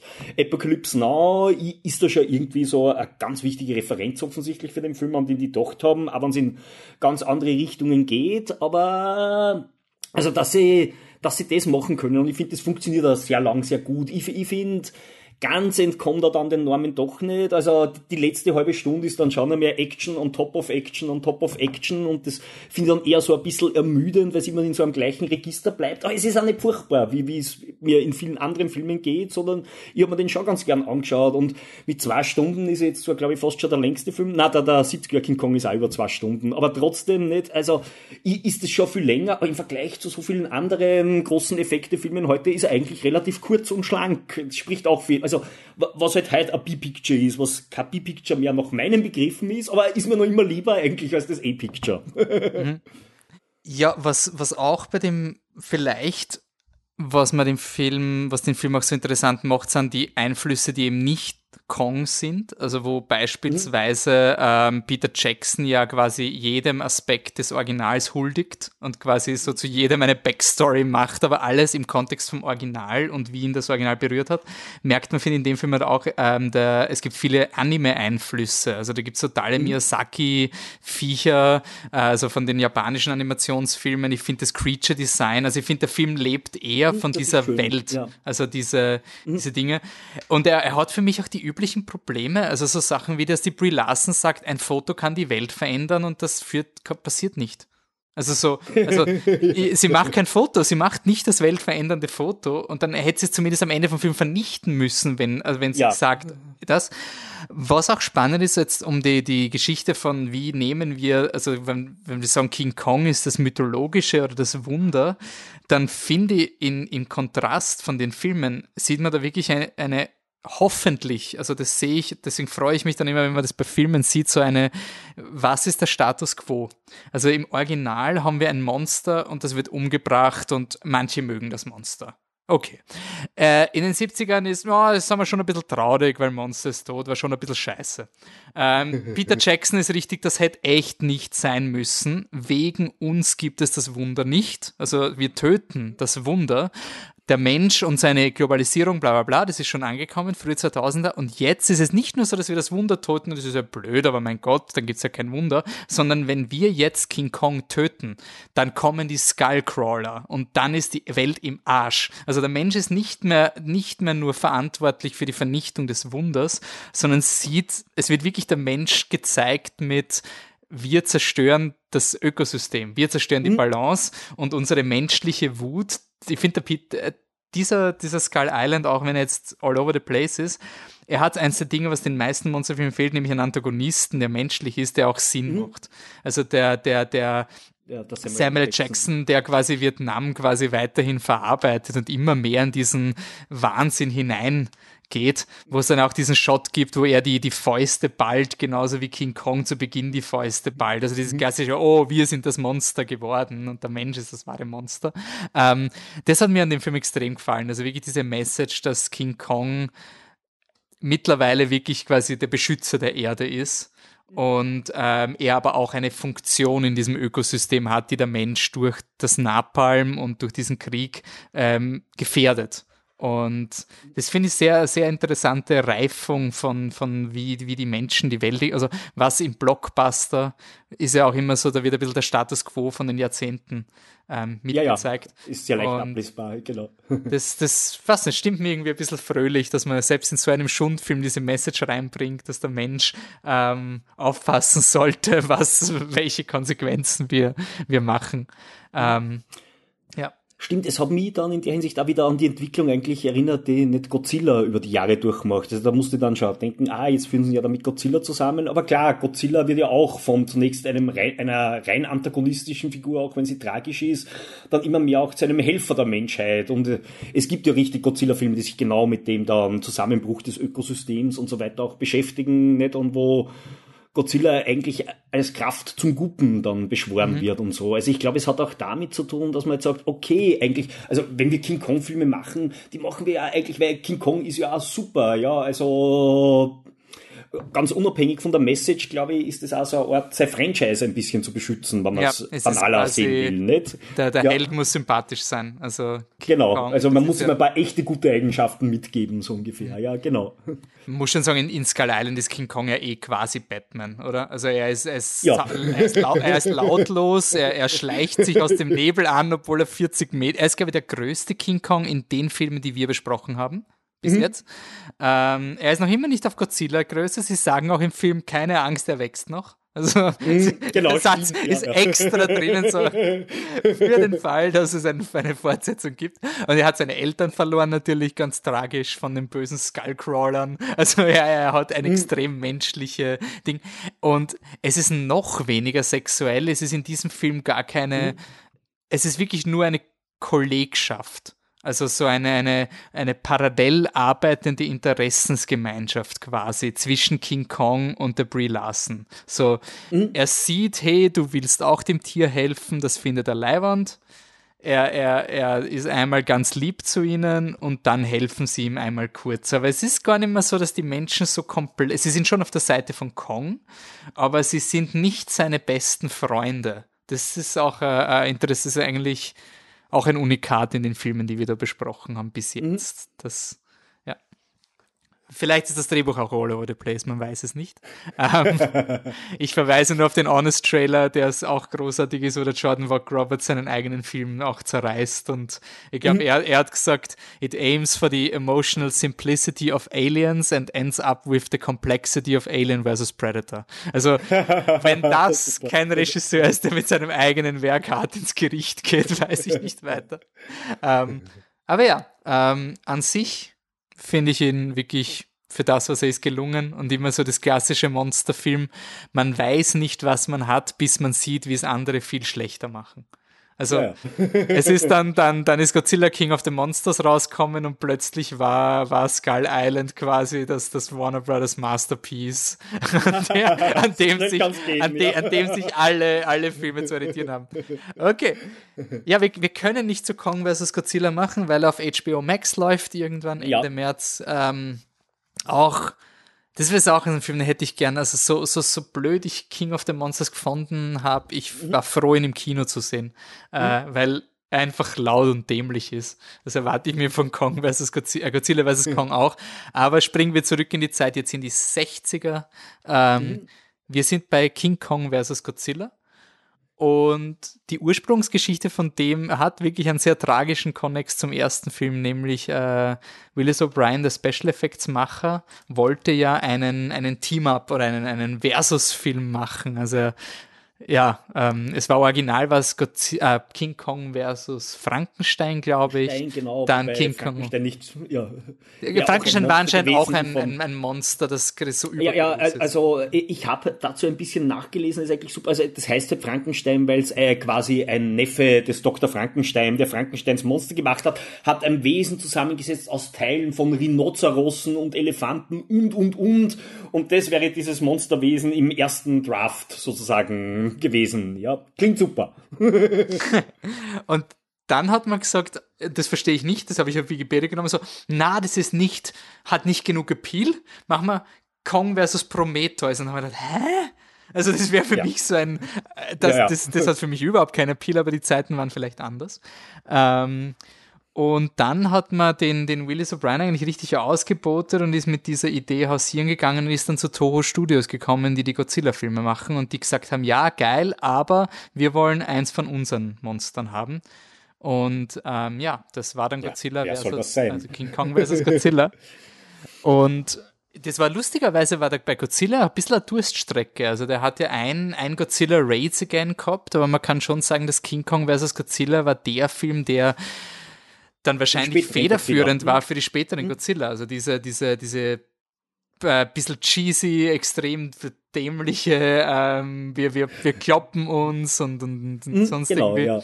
Der, der Film hat das schon losgetreten und er ist bis heute der, der, wenn man Inflation nicht rechnet, die, die meisten Zuschauenden in Japan hat, der Godzilla-Film.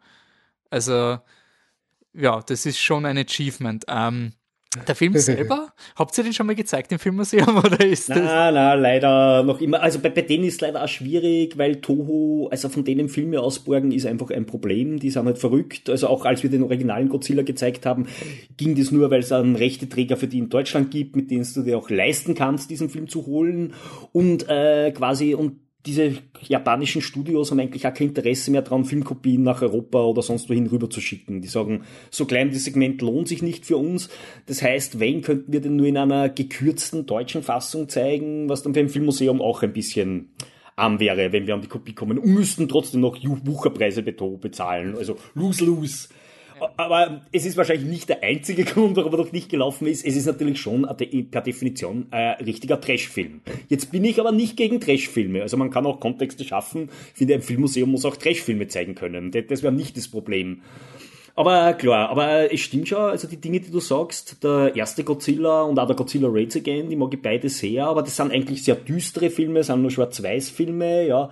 Der ist in Farbe und er ist eigentlich upbeat und er macht Godzilla es ist eigentlich der erste Godzilla-Familienfilm. Das ist auch ein bisschen. Nicht? Godzilla sind vorher erwachsene Filme bis zu einem gewissen Grad und hier beginnt diese Sache, genau, wo sie zum einen diesen Wrestling-Aspekt hat, also Godzilla kämpft gegen ein anderes Monster und nicht irgendein Monster, es ist King Kong. Man muss auch sagen, da haben sie echt nicht viel Geld in das Kostüm gesteckt. Ja, das ist echt so ein mottenstichiger Stofffetzen eigentlich, den dieser arme Gummianzugträger anhat. Aber mei, es ist trotzdem Kong. Und es geht schon so ein bisschen, also wie, wie der ganze Film gebaut ist, ist eigentlich schon so, so im Family Entertainment äh, bis zum gewissen Grad. Äh, und vielleicht auch deswegen so dieser große Erfolg, ja, dass, dass das halt jetzt dieser Godzilla-Film ist, wo du auch deine Kinder mitnehmen kannst. Mhm. Ja, es ist, es ist auch der, der erste Film, wo, also da gibt es auch eine Szene, mir ist es gar nicht aufgefallen, erst wie ich es dann in einem Buch gelesen habe, dass ein Kind aufgeregt ist, Godzilla sehen zu können. Also es gibt mhm. wirklich so eine Szene, wo so ein kleines Kind so, ah, Mami, ich will Godzilla sehen. Stimmt, also man ja, hat da schon gewusst, ja, Kinder sprechen auf diese großen Dinos an und in einer Welt, in der quasi Godzilla Tokio niedergebrannt hat. Das ist das Äquivalent, dass wir das Kind sagen, Mami, ich will den Atombombentest sehen. Also das ist ja, komplett ja. absurd, aber quasi er hat diesen Shift irgendwie schon gezeigt. Ähm, dann dazu kommt halt, also der Film ist jetzt, finde ich, ein Genuss, weil er so schlecht gealtert ist teilweise. Mhm. Also von den, die, die Kolonialisierung, also die, die, die, die, die, die, beziehungsweise nicht schlecht gealtert im Sinne von, so, wow, das hat man früher alles dürfen. Genau. Also so, ja. sie kommen auf die Insel, alle sind Blackfaced, also das sind alles quasi Japaner, ja, die Japaner in Blackface, ja. Und, und sie werden äh, nicht mit Glasperlen, sondern mit Zigaretten bestochen, genau, die kleinen Kinder rauchen. Ganz und dann, dann sagen sie den, den kleinen ja. Kindern so, ja, lass dich von der Mama nicht erwischen. Also es ist ganz, ja, ganz, ganz, ganz absurd. Ähm, das macht den Film, finde ich, schon so ein Event, also dass man den jetzt so schaut. Also so ein bisschen dieses bisschen narrisch und, und, und arg. Nein, nein, und, das hat er ganz stark, ja, stimmt, ja. Und vielleicht liegt da ein bisschen vielleicht da dran, nicht? Also, dass man sich im japanischen Kino bei bestimmten Dingen halt, eh klar, für, für diese Gesellschaft andere Regeln gelten und Dinge, die halt uns als Westler viel mehr arg erscheinen, für die halt viel weniger arg waren. Ich, ich glaube, es erzählt uns auch was darüber, wie halt verschiedene Gesellschaften ihre Unterhaltung bauen oder was die antreibt so ein bisschen. Mhm. Ja. Ich finde es auch interessant, weil das, das habe ich auch nicht verstanden dass er angeblich, äh, also so je nachdem, welche Quelle man hat, es sind die Special Effects entweder verpönt oder großartig. Ich finde sie wirklich schön. Ich finde der Film wirklich gut gemacht, abgesehen von dem King Kong-Kostüm. Aber ich muss schon sagen, dass es einer dieser Filme ist, wo noch sehr viel äh, Liebe in den Miniaturen ist. Also ja, das ist schon ein, ein, ein super. Da, da gibt es einen Moment, wo der Godzilla auf den Panzer feuert und der schmilzt so richtig schön und dann knallen die, die Ketten runter und so. Also das hat mir als Kind, habe ich das so haptisch in Erinnerung gehabt, diese Szene, dass du einfach die Teile des Modells siehst. Mhm. Das war einfach schön. Und ja, das er ist halt, äh, er ist schon ein bisschen East meets West, das spielen sie aus. Er mhm. dürfte ein bisschen in Verruf geraten sein, weil er halt so ein, ein also unter den, unter den westlichen Leuten, weil er eben so, so lustig und diesen ganzen, er war überhaupt nicht ehrbietend gegenüber King Kong.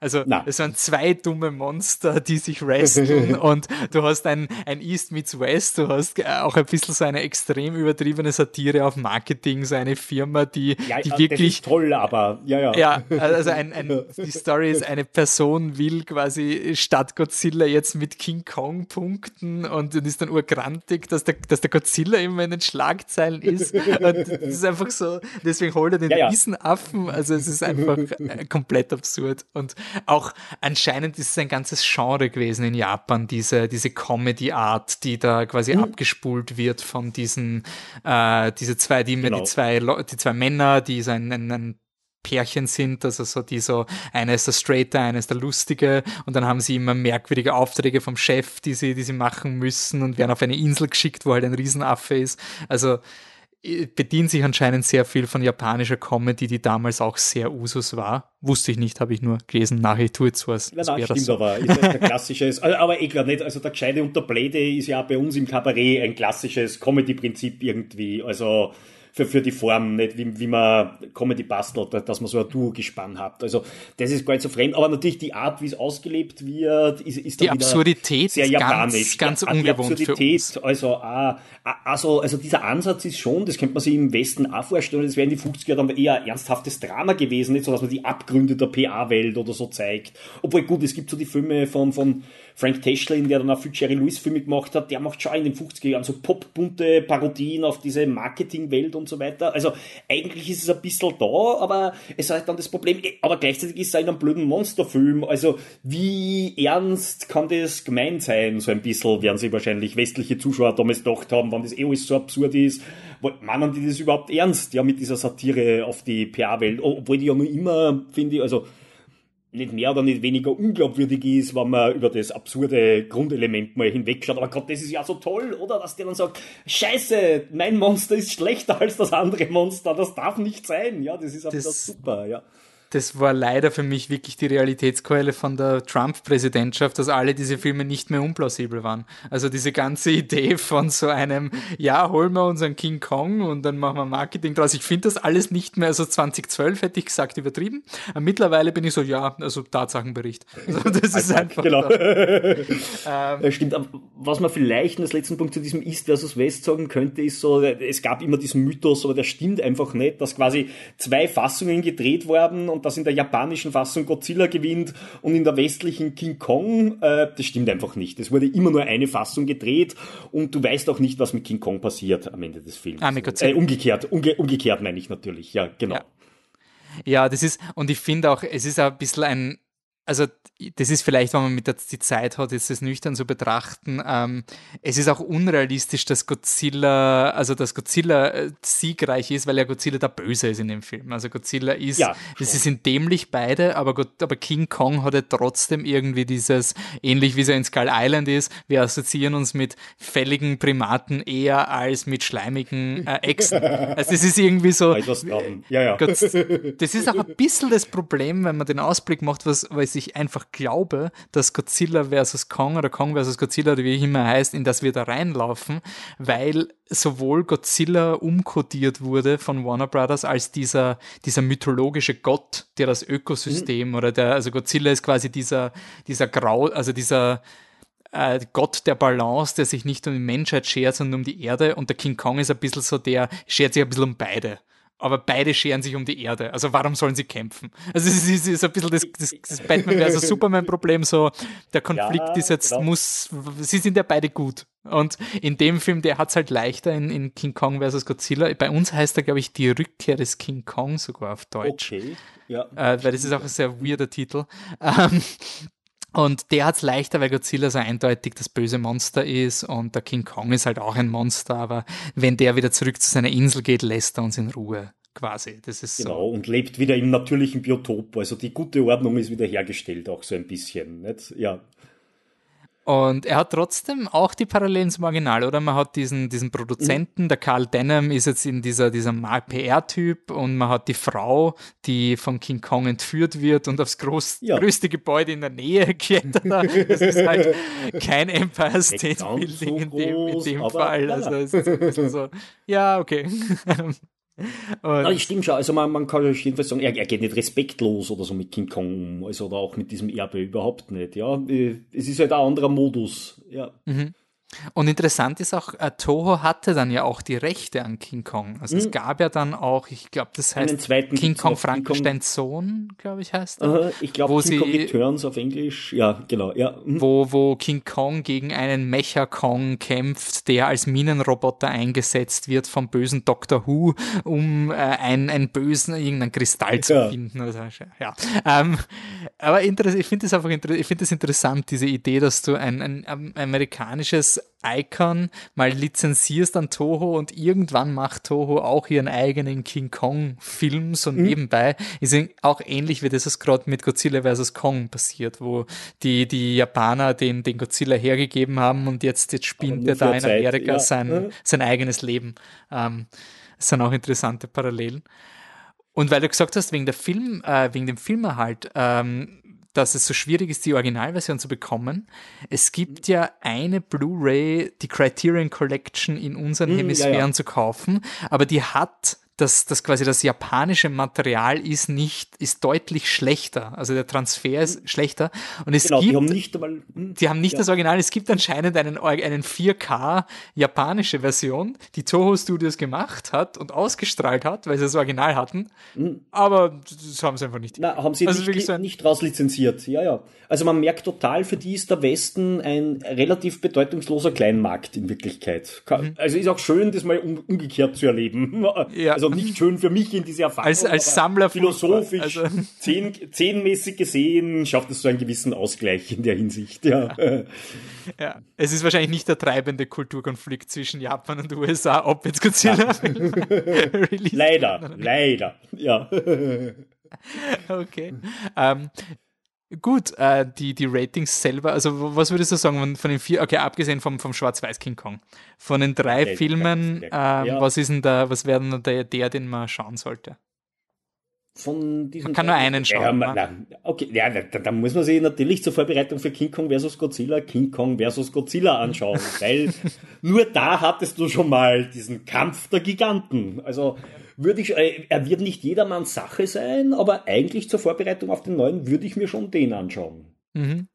Ja, ich glaube, ich, glaub, ich würde auch, weil er auch irgendwie, der, er ist relativ kurz, glaube ich auch. Mhm. Und er ja. ist halt, er ist halt wirklich eine eigene Erfahrung. Es ist auch dieses, ähm, es war ja der erste Suitmation King Kong, also ein Mann im, im, mhm. im, im, im King Kong Kostüm. Immer richtig, ja. Und ähm, ja, ist auf jeden Fall irgendwie sehr, sehr interessant äh, zu sehen. Und wenn ihr den Film nicht mögt, dann braucht ihr den, den neuen auch nicht schauen. Ich finde es genau. trotzdem noch immer faszinierend, dass man glaubt, dass das rentabel ist. Also man hat ja mhm. quasi genug, man hat jetzt vier Monster mit dem Kong vs. Godzilla, den vierten mhm. Monsterverse-Film abgesegnet.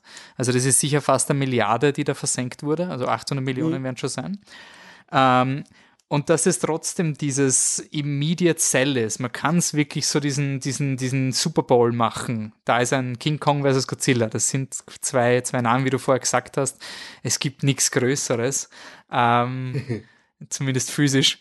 Ähm, eben neugierig, was, was da kommt, weil es ist ja eigentlich nur ein bisschen Leid schauen es ist ein bisschen so das Schulhofgeplänkel, oder? Also man weiß, man weiß, der Versus-Film ist nie so gut wie die Originalen. Also die, man ja. mag das Original, man mag die beiden Originale und dann ist man am Schulhof und sagt, ja, der King Kong, der wird den Godzilla genau, besiegen. Und, und, und, ich finde es aber interessant, dass es anscheinend faszinierend genug ist, dass man einen Film sanktioniert. Also wie viele, ja, ja. Also wie viele Leute das absegnen, bis ja. es existiert, ist immer für mich so interessant, wenn man sich das mal vor Augen führt. Es muss mal jemand sagen, die Idee gibt's. Es muss jemand sagen, ich schreibe ein Drehbuch. Es muss jemand sagen, ich verfilme das Drehbuch. Es muss jemand sagen, das bringen wir jetzt genau. raus. Und ja, schauen wir, was kommt. Ähm, kinotechnisch traue ich mir keine Prognosen mehr zu machen, ähm, mhm. aber ich hoffe, dass man spätestens im Sommer wieder ins Filmmuseum kommen kann. Also das oh ja, das hoffen wir auch. ähm, bis dahin äh, hast du etwas, was du noch ähm, erwähnen willst, filmmuseumstechnisch oder eigene Projekte, die man, die man schauen kann? Das Filmmuseum ist, glaube ich, auf Instagram und so überall vertreten mit den. Genau, wobei ich eben, äh, ich als alter analoger Mensch, äh, habe mit diesen Sachen relativ wenig zu tun, aber wir, wir tun schon Sachen online stellen. Wir stellen absichtlich nicht, wir, wir tun nicht einen digitalen Kanal eröffnen, weil wir finden, unsere Aufgabe als Filmmuseum ist genau das, Film zu bewahren, in analog zu zeigen, im Kino, auch in der Kinosituation, weil das ist ja auch, wenn du Filmgeschichte erzählen willst, ist das die Originalausgangsposition. Drum gibt es bei uns relativ wenig zu sichten online. Gibt es aber auch ein paar Sachen wie Ziga Vertov, ganz toller russischer Regisseur, der die Montagekunst völlig umgeworfen hat mit seinen Wochenschauen, die eben nicht bloß Wochenschauen sind, sondern eigentlich völlig irres Zeug. Also sowas kann man bei uns sogar online schauen. Und tatsächlich, euch Kollegen, die ich auch liebe, tun natürlich ständig was online stellen, das ich halt selber, weil ich nicht, ich habe nicht mal einen Twitter oder einen Facebook-Account, so bin ich, ich verfolge das gar nicht, aber ich rede natürlich schon mit ihnen drüber und Manchmal stellen wir dann auch Sachen zur Verfügung oder so, wo wir zusammenarbeiten. Ja, wir haben auch einen Blog, der wird vielleicht dann mal wieder stärker aktiv werden. Den haben wir jetzt auch so ein bisschen rumlassen. Da könnte man dann vielleicht sich auch mal eine King Kong Hintergrundgeschichte vorstellen. Und bei dieser Emos Vogel Geschichte, von der ich vorher erzählt habe, da arbeiten wir ja, also wir haben von dem die Privatbibliothek geerbt wo, wo er viele Notizen und so gemacht hat. Und wir werden jetzt sehr bald, weil wir eben zwar noch nichts zeigen können, aber werden wir beginnen, alle Wochen oder alle zwei Wochen eines der Artefakte aus seiner Privatbibliothek vorzustellen. Und da sind super absurde Dinge dabei. Also unlängst haben wir gefunden, der hat als Kind schon als Zehnjähriger quasi ganze Comic-Romane gezeichnet, geschrieben mit den absurdesten Erzählungen. Das gibt's dann zum Anschauen. Das wird ganz schön. Diabolos Comics hat er damals sein erfundenes Verlagshaus genannt. okay, dann äh, danke nochmal für deine Zeit. Ähm, hat mich gefreut. Hat mich gefreut wieder. Und ja, im super. nächsten Podcast mache ich noch die, äh, was auf uns zukommt, nämlich wir kommen auf etwas, was vielleicht nie im Filmmuseum gezeigt werden wird. Ähm, mhm. Es kommt wir haben von unterschiedlichen Versionen gesprochen und manchmal werden Filme umgeschnitten, es gibt andere Versionen und für mich eines der spannendsten Events, ganz unironisch gesagt, ist der Snyder Cut, eine neu gedrehte Version des Films Justice League. Jetzt wollte ich dich fragen, gab es das schon mal, dass ein Film erscheint unter einem Namen? Also der Film Justice League mhm. ist erschienen. Mhm. Dann war von diesem Film 90 Prozent neu gedreht zu diesem Zeitpunkt. Mhm. Der originale Regisseur kommt jetzt zurück, schmeißt diese 80 bis 90 Prozent weg, mhm. holt sein mhm. eigenes Filmmaterial zurück, macht es aber neu. Also die digitalen Effekte werden reingehen mhm. und dreht ja, ja. Szenen dazu. Das ist ein neuer Film, mhm. der mhm. aus der gleichen Produktion entsteht. Das finde ich total spannend, dass das gibt. Also da gibt es jetzt zwei Filme, die heißen Justice League, sind mit den gleichen Schauspielern im gleichen Zeitraum gedreht worden, aber sind komplett anders. Ähm, ein Beispiel, also es gibt ein paar Dinge, die so in diese Richtung gehen. Und ein Beispiel, das, auf das das vielleicht tatsächlich zutreffen wird, wenn er ganz anders, Paul Schrader hat vor fünf oder sechs Jahren einen Film gedreht mit Nicolas Cage der ihm vom Studio weggenommen wurde und umgeschnitten und er hat dann quasi illegal seine eigene Ausspielung gemacht, versucht seine Urversion zu rekonstruieren, hatte nicht mal Zugriff aufs Originalmaterial, also er musste sich mit den Workprint-DVDs behelfen und hat aber seine ursprüngliche Fassung, die, der Film ist überhaupt total verrückt. Er ist richtig, also Nicolas Cage spielt einen Agenten, dessen Gehirnschauer zu verfaulen beginnt quasi und er will noch auf letzten Rachefeldzug gehen und der Film spielt quasi in dessen kranker Psyche und das haben damals die Produzenten versucht, ein bisschen normaler zu machen. Und Schrader hat aber seine ursprüngliche verrückte Version wiederhergestellt mit minimalsten Mitteln und sie dann tatsächlich, ich glaube, im Academy Archive deponiert, wo man sie einsehen kann, wenn man hingeht und auch unter der Hand, nicht, dass ich so etwas unterstützen würde, aber auf Torrents im Internet geleakt, sodass in Fans sich ihn jetzt quasi illegal beschaffen und die ursprüngliche Paul Schrader Version sehen können. Wel welches ist vielleicht ist nicht das? ganz nur, dasselbe. Nur das Dark, die, die, Paul Schrader Version heißt Dark ähm, und die offizielle Version, da muss ich jetzt zugegebenermaßen selber mal nachschauen, das hatte ich schon wieder vergessen. Moment, aber ich bin gleich da, Paul. Trader. Dying of the Light. Dying of the Light, genau, das war jetzt mhm. die Studioversion. Und man muss sagen, die ist eh auch schon so verrückt, dass man sich fragt, warum haben sie Schrader nicht gleich machen lassen. Aber gut. ja, spannend. Okay, also das gibt's bei, also Dying of the Light gibt's nicht im nächsten Podcast, obwohl ein Nicolas ja. Cage-Film bei mir automatisch immer auf die Watchlist ah. wandert. Ähm, aber im nächsten, im nächsten Podcast gibt's dann den, den Snyder Cut von uns, ganz unironisch. Wir freuen uns wirklich auf den und ich, wir wissen, viele Leute hassen Sup Batman vs. Superman und Superheldenfilme. Ich, ich habe da irgendwie ein, ein Herz dafür gefunden. Und im übernächsten Podcast geht's dann um die Oscars, die dieses Jahr äh, ja nicht im Gartenbaukino zu sehen sein werden, leider. Ähm, ja, da müssen wir gemeinsam irgendwie durch, durch diese Nacht und schauen, dass wir nicht einschlafen zu Hause. ähm, also, das sind die nächsten zwei Folgen, die auf uns zukommen. Und vielleicht werden wir irgendwann wirklich über Godzilla vs. Kong reden. Oder Kong vs. Godzilla ja. oder wie auch immer er heißt. Who knows, wenn er, wenn er im Film, wenn er im Filmmuseum dann läuft. ja, genau. In 40, 70 Jahren dann, in irgendeiner sehr merkwürdigen Retrospektive. Okay, danke fürs Zuhören. Bis zum nächsten Mal. Ciao. Ciao.